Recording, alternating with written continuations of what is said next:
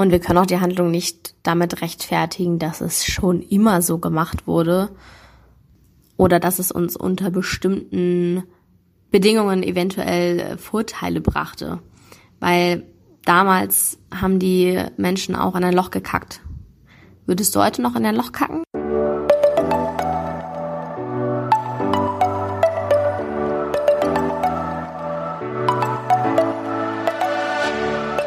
Moin und herzlich willkommen zu einer neuen Folge des Eat Pussy Not Animals Podcast, der Podcast, der dir den Einstieg in die vegane Ernährung erleichtern soll.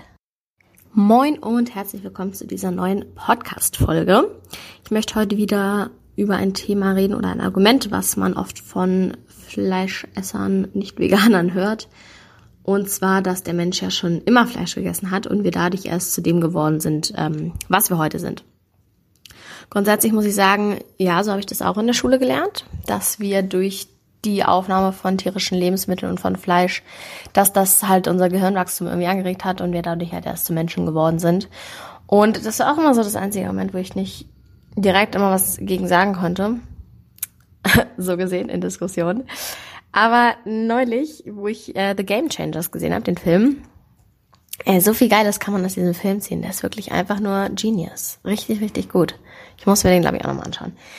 Anyways, auf jeden Fall gab es da ein, eine sehr coole Passage drin, wo sie über Knochen und Skelette gesprochen haben von Gladiatoren, die sie gefunden haben. Und da ist einfach deutlich draus hervorgegangen, dass diese sogar äh, Vegetarier waren. Ein Großteil davon auf jeden Fall. Oder in Wahrheit waren sie halt Pflanzenfresser laut der Forscher. Und das fand ich mega, mega interessant. Und da bin ich erst wieder auch auf dieses ja, Argument gestoßen, dass man ja da quasi davon ausgeht, dass der Mensch ähm, durch den Fleischkonsum zu dem geworden ist, was er heute ist. Und ähm, ja, das fand ich mega interessant zu erfahren, dass die Gladiatoren, also die, die wirklich dann damals äh, in die Kämpfe gegangen sind und dagegeneinander gekämpft haben, dass die in Wahrheit Pflanzenfresser waren. So, nun ist das ganze Thema aber doch sehr umstritten und gar nicht so eindeutig geklärt, wie man äh, eigentlich denkt. Zunächst mal muss auf jeden Fall gesagt werden, dass ähm, der Fleischkonsum wahrscheinlich gar nicht so ausschlaggebend war für Intelligenz oder für ein großes Hirn, wie man ähm, denkt, weil sonst wären wahrscheinlich Krokodile die mit dem größten Gehirn am Ende, weil die halt extrem viel Fleisch konsumieren. Oder auch Dinosaurier gab es ja Arten, die extrem viel Fleisch konsumiert haben und im Endeffekt trotzdem ausgestorben sind. Und auch Neandertaler haben nach unserem Wissen halt extrem viel mehr Fleisch gegessen als wir jetzt. Und es gibt aber keinen Hinweis darauf, dass sie intelligenter waren.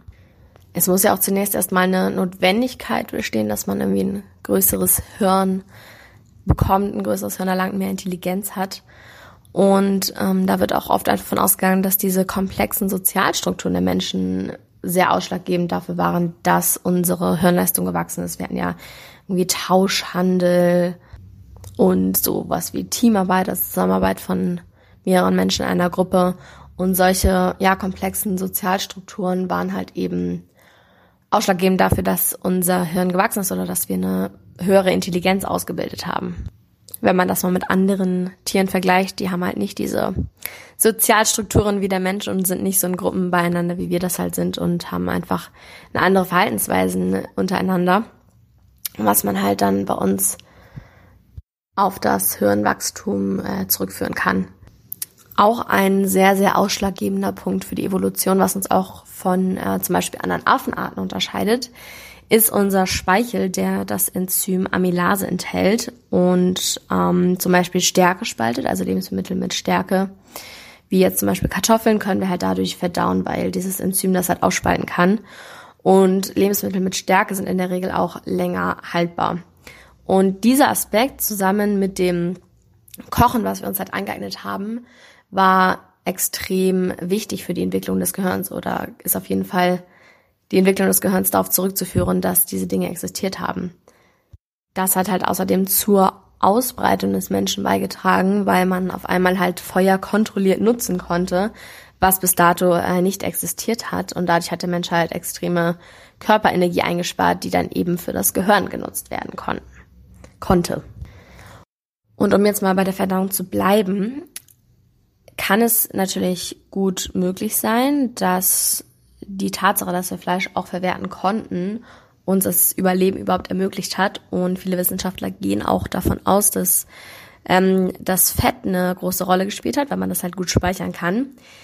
Fakt ist aber, dass man halt für die hohe, für den hohen Energiebedarf des Gehirns äh, Glucose benötigt. Und Glucose kommt halt einfach hauptsächlich in Pflanzen vor. Fett kann zwar vom Körper im Bedarfsfall auch zu äh, Glucose umgewandelt werden, ist aber extrem ineffizient und verlustreich. Noch ein weiterer Punkt, der auch ähm, dazu beigetragen haben könnte, dass sich unser Gehirn halt so entwickelt hat, ist einfach diese koordinierte Jagd, die wir durchgeführt haben.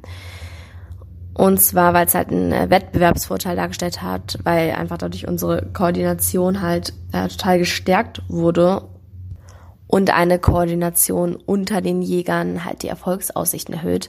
Daraus kann man jetzt aber nicht automatisch schließen, dass jetzt der Konsum von Fleisch direkt zum Wachsen des Gehirns geführt hat, sondern vielleicht auch einfach die Tatsache an sich, also der Vorgang des Jagens und nicht der Verzehr des Fleisches im Endeffekt. Ihr seht also schon, es gibt extrem viele Faktoren, die unser Gehirnwachstum beeinflusst haben oder vielleicht auch nicht beeinflusst haben. Es ist alles noch sehr umstritten. Was man aber sagen muss, ist, dass eine Korrelation nicht gleich eine Kausalität ist. Also nur wenn Dinge zeitnah aufgetreten sind, wie jetzt der Verzehr von Fleisch und äh, die Vergrößerung unseres Gehirns, kann man daraus nicht direkt einfach so ein Ursache-Wirkungsprinzip aufstellen. Es ist auch ein Resultat, dass wir Fleisch gegessen haben und jetzt nicht unbedingt nur eine Ursache, sondern halt auch ein Resultat eben aufgrund des großen Gehirns, dass wir uns einfach durch die Intelligenz darauf gekommen sind, Werkzeuge zu nutzen, um äh, Fleisch zu essen. Also es kann halt auch einfach ein Resultat sein und dementsprechend sehr schwer zu sagen.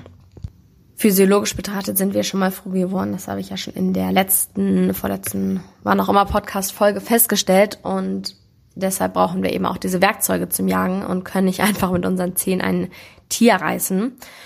Und eben auch die, ähm, die Tatsache, dass der Mensch die Fähigkeit verloren hat, Vitamin C zu produzieren. Andere Lebewesen, Karnivoren, Omnivoren können das ja selber produzieren. Wir müssen es halt durch die Nahrung aufnehmen. Das deutet halt auch darauf hin, dass der Mensch extrem viel Obst und Gemüse gegessen hat und daher diese Fähigkeit einfach verloren hat. Insgesamt kann man auch einfach sagen, dass unsere Anpassungsfähigkeit ein ex extremer Vorteil war. Aber aus einem Messwert kann man halt nicht gleich eine Statistik erstellen. Und wenn man auch dieses Thema Intelligenz zurückgeht, dass der Mensch intelligenter durch Fleischkonsum geworden ist, äh, bleibt mir nur wieder die Frage, so ist das denn, ist das intelligent, was wir machen, wie wir unsere Mitmenschen behandeln, wie wir unseren Planeten behandeln, wie wir uns selbst behandeln. Ich weiß nicht, ob nicht andere Spezies an unserer Stelle vielleicht weniger dumme Dinge tun würden oder getan hätten. Und ähm, ja, mein Lieblingsargument nur weil wir etwas können, heißt das ja auch nicht gleichzeitig es zu müssen oder zu sollen, besonders unter den ethischen Gesichtspunkten betrachtet. Eine Handlungsweise abzuleiten von äh, Dingen, die vielleicht früher passiert sind und das damit ethisch zu rechtfertigen, ist halt ein extremer Fehlschluss. Und wir können auch die Handlung nicht damit rechtfertigen, dass es schon immer so gemacht wurde oder dass es uns unter bestimmten Bedingungen eventuell äh, Vorteile brachte. Weil damals haben die Menschen auch in ein Loch gekackt. Würdest du heute noch in ein Loch kacken? Ich denke nicht. Wir entwickeln uns da ständig weiter und das ist halt einfach Evolution. Heutzutage ist halt einfach bewiesen, dass der Konsum von Fleisch negative Auswirkungen hat oder allgemein von Tierprodukten. Und das ist ja gerade die Anpassungsfähigkeit, die wir als Vorteil haben und die wir halt auch nutzen sollten. Denn das nenne ich halt Evolution.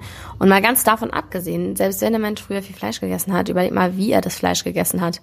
Nicht als äh, cooles rechteckiges Filetstück, sondern mit äh, Kadaver und Innereien und äh, das Mark, das aus den Knochen gekratzt wurde. Das ähm, machst du ja heute auf keinen Fall mehr. Oder ich denke, sehr, sehr wenige Menschen hätten da Bock drauf.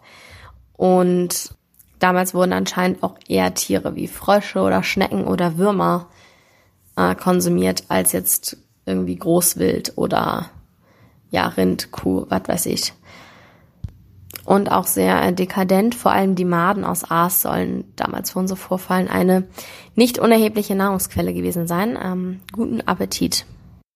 Um das Ganze jetzt aber einfach mal auf den Punkt zu bringen, wir können einfach nicht das, was damals war, auf das Hier und Jetzt übertragen, weil wir einfach unter komplett anderen Bedingungen leben. Wir haben uns ja schon so weiterentwickelt zu dem, was wir heute sind.